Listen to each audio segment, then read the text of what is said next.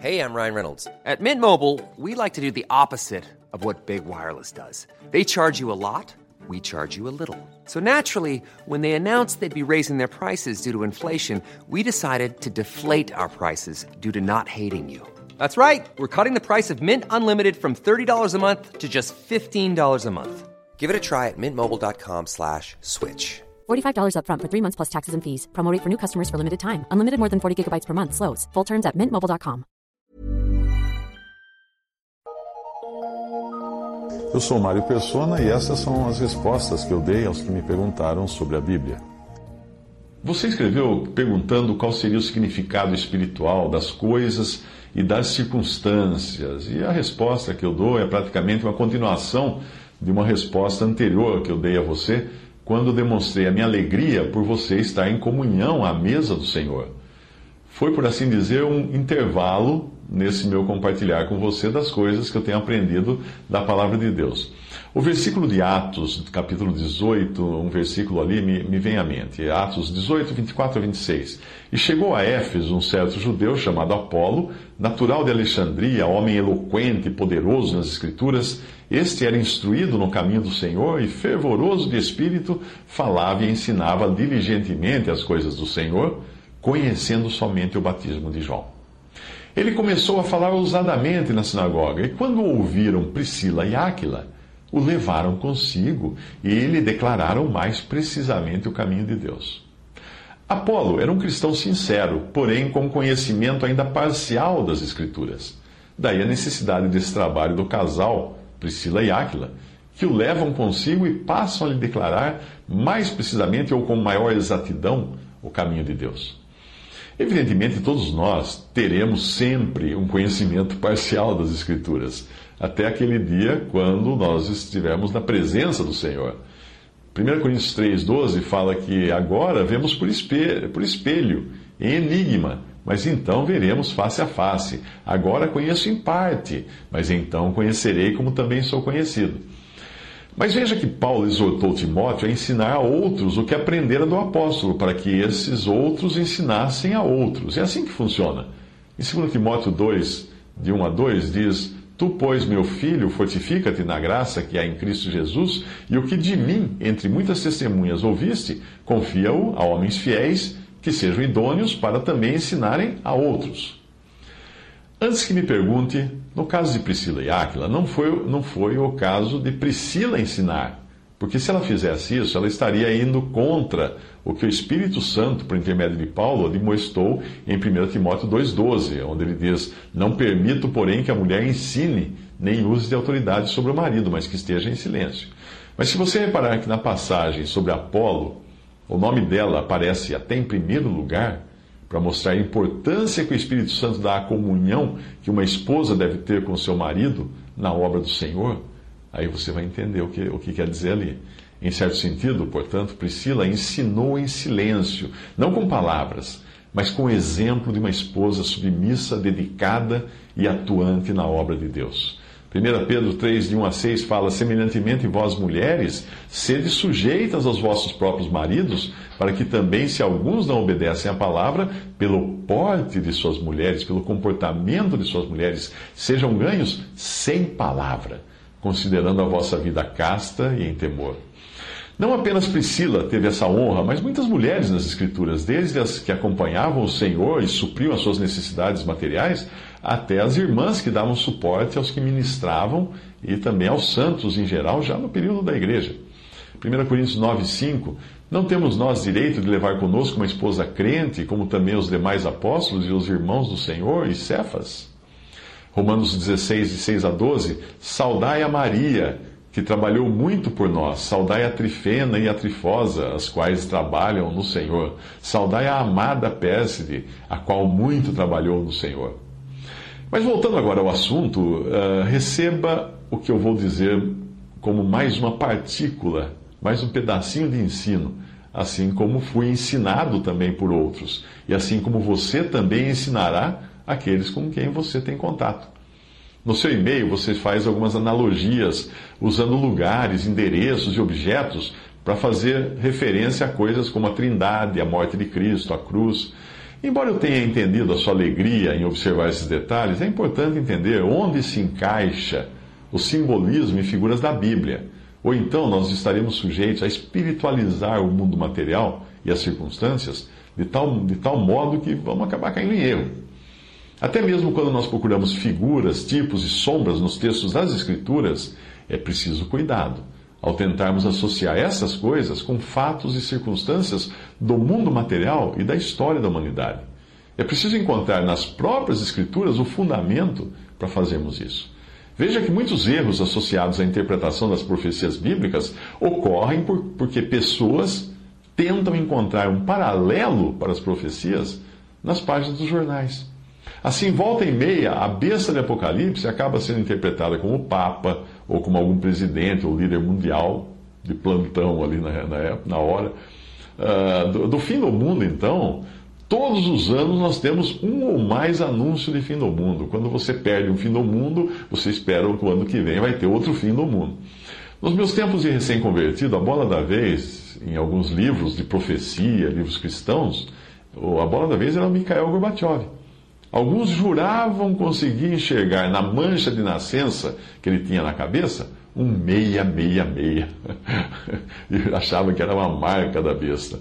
Hoje já se sabe que esses interpretadores de profecia estavam errados. Até mesmo no livro O Futuro do Grande Planeta Terra, de Hall Lindsey, que Deus usou na minha conversão, hoje eu sei que ele contém erros graves. Na época eu não percebia isso. Uh, o mesmo autor escreveu a série Deixados para Trás, que é mais recente, e ela peca de forma gravíssima por supor que haverá possibilidade de conversão após o arrebatamento, para aqueles que ouviram o Evangelho antes e não creram. É um erro grave isso. De tanto olhar para os eventos atuais, o autor acaba se esquecendo de conferir tudo com a palavra de Deus. Portanto, o cuidado que devemos ter com a tentativa de espiritualizar as coisas, lugares, nomes e circunstâncias como se representassem verdades bíblicas, eh, é, é por vermos de uma cultura cristianizada, que nem sempre nos foi passada da forma correta. Às vezes nós somos como Apolo, sinceros, ativos na obra de Deus, mas necessitando de mais exatidão no conhecimento das Escrituras. O catolicismo romano nos incutiu uma série de superstições, algumas fáceis de detectar, mas outras mais sutis. Muitas delas vêm do paganismo. E quem conhece a história da igreja sabe que quando o imperador Constantino decretou o cristianismo uma religião oficial do, do Império Romano, ele trouxe para dentro da cristandade os costumes e ídolos pagãos, a fim de tornar a nova religião mais aceita pelos habitantes pagãos do império. Ele obrigou também a população a ser batizada compulsoriamente, o que introduziu multidões de incrédulos, não apenas entre o povo professo, mas entre o próprio clero que ele incentivou e ao qual delegou poderes. A massa, então, naquela época, foi fermentada com todo tipo de má doutrina, e a pequena semente, como a de mostarda, se transformou numa grande árvore, com todo tipo de ave imunda se aninhando nos seus ramos. Foi aí que começaram a surgir os santos, os ditos santos com suas imagens, algumas das quais nada mais são do que cópias de esculturas gregas e romanas dos deuses daqueles povos. Mas Constantino não foi o primeiro a emprestar de outros cultos elementos estranhos ao cristianismo. Antes dele, muitos cristãos judeus já traziam as práticas e costumes do judaísmo, que acabaram introduzindo no, no culto cristão. A Epístola aos Hebreus já denunciava isso, ainda no tempo de vida dos apóstolos. Como cristãos nominais, portanto, nós herdamos, pelo contato com a cultura ocidental, coisas que são estranhas à doutrina dos apóstolos uh, e achamos que elas foram instituídas por Deus. Santos, rituais, dias sagrados, templos, altares, clero, incenso, velas, anéis, cajados, vestes clericais, músicos, instrumentos musicais, rezas, ladainhas, etc, etc, etc com o protestantismo, algumas dessas coisas foram extirpadas da cultura cristã, mas outras permaneceram, como é o caso do templo, do altar, do clero, dos corais e várias doutrinas que são estranhas à doutrina dos apóstolos. Apesar de o protestantismo eliminar algumas superstições e adotar outras, pode-se dizer que houve algum progresso uh, desde o catolicismo, mas aí veio o movimento pentecostal para ressuscitar muitas superstições católicas e inventar outras, principalmente com a prática de espiritualizar objetos e circunstâncias. Não é raro você encontrar nas igrejas pentecostais objetos com poderes especiais que são distribuídos ou vendidos aos fiéis, ou então réplicas de objetos do culto do Antigo Testamento, como se eles tivessem algum poder especial vidrinhos com água do Rio Jordão, com azeite do Monte das Oliveiras, lenços abençoados, sabonete santificado, folha não sei o que, rosa de Saron. Vai, eh, o que os pastores pentecostais, percebendo que os fiéis são mais facilmente dominados se tiverem coisas visíveis nas quais depositar sua fé, eles podem evitar as imagens milagrosas dos santos católicos, mas eles criam as suas próprias imagens milagrosas de objetos e práticas como quando pedem para os seus fiéis colocarem um copo de água sobre o aparelho da televisão para receber algum tipo de poder miraculoso. Uh, ultimamente, eles, eles próprios pararam de pedir, de sugerir que os, que os uh, espectadores coloquem um copo de água sobre a TV, porque seria preciso uma dose, uma dose extra de milagre para fazer o copo parar em cima dessas TVs fininhas, modernas de hoje. Portanto, nós devemos sempre vigiar para não cairmos no erro de tentar espiritualizar tudo que nós vemos por aí, ou as circunstâncias que nos cercam também. Fugir dessa. Tentar espiritualizar isso é um erro.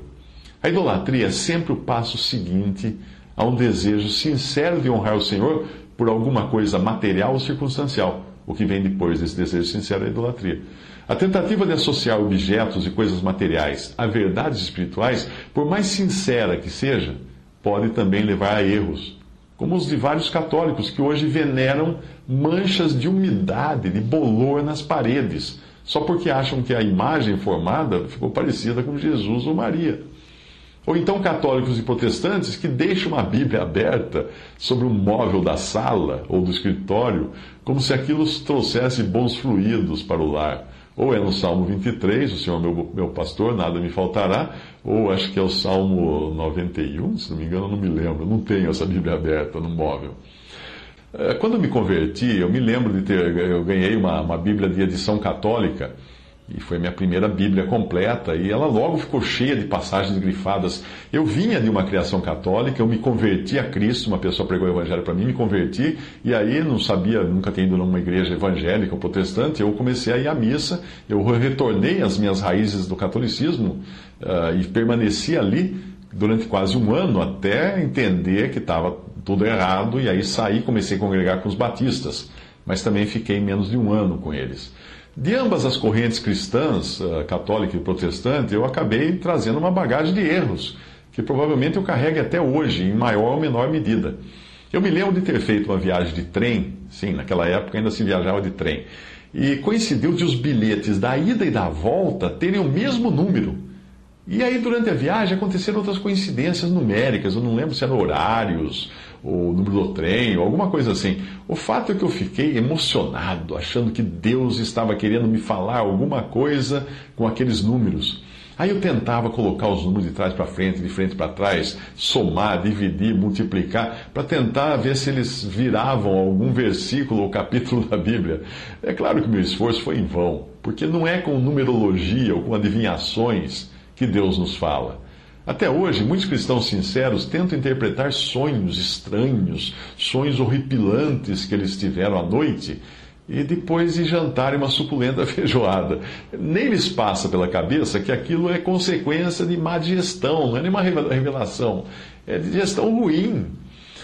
Anos depois, anos mais tarde, um jovem que tinha se convertido, eu, e eu dei a ele uma Bíblia já usada que eu tinha, ele também mostrou quanto de bagagem supersticiosa ele trazia das religiões. No caso dele, ele frequentava muitas religiões espiritualistas, uh, orientais.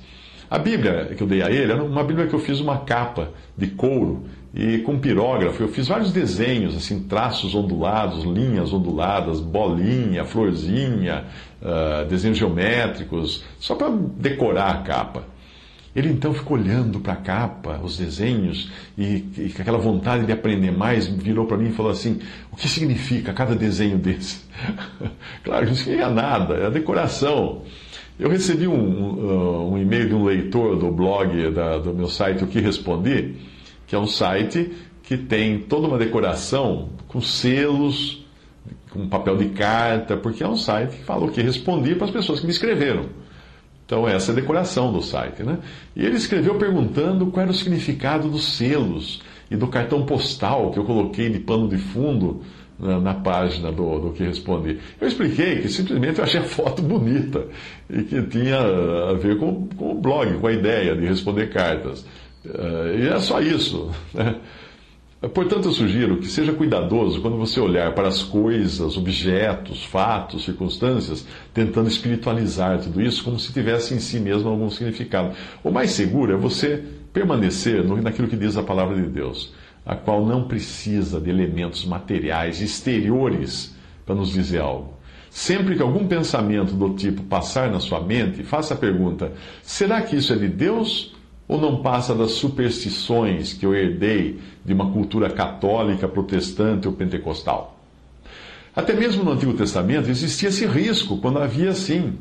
Deus dava no Antigo Testamento objetos materiais para representarem algo, representarem verdades espirituais. E havia o risco também de idolatria. Um caso interessante é o da serpente de metal, que acabou se transformando em objeto de culto e precisou ser destruída. Em Números 21, 9, Moisés fez uma serpente de metal e pô-la sobre uma haste, e sucedia que, picando alguma serpente a alguém, quando esse olhava para a serpente de metal, vivia. Já em 2 Reis 18,4, Ezequias tirou os altos, quebrou as estátuas, deitou abaixo os bosques e fez em pedaços a serpente de metal que Moisés fizera, porquanto até aquele dia os filhos de Israel lhe queimavam incenso e lhe chamaram Deus Tã. Às vezes, em documentários na TV, você encontra pessoas afirmando que quando estiveram em Jerusalém ou em algum lugar bíblico, sentiram algum tipo de energia diferente, como se fosse um poder mágico se apoderando delas. Se elas perceberem, elas não percebem que aquilo é simplesmente um efeito emocional. E aí elas acabam dando àqueles lugares um poder espiritual que não existe.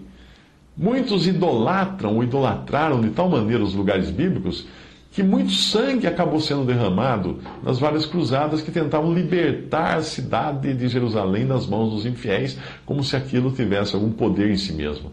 A história do cristianismo está repleta de tentativas de espiritualizar o mundo material e acabando em tragédias. Portanto, fica aí a sugestão de mais essas coisas das quais nós devemos nos precaver. Nos precaver.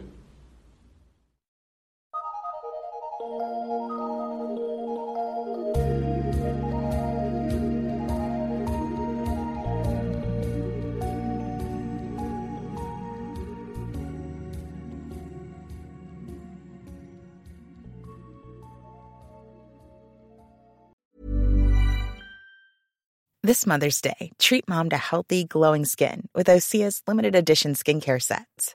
Osea has been making clean, seaweed infused products for nearly 30 years. Their advanced eye care duo brightens and firms skin around your eyes, while the Golden Glow Body Trio nourishes and smooths skin all over. Go to OSEAMalibu.com and use code MOM for 10% off your first order site wide.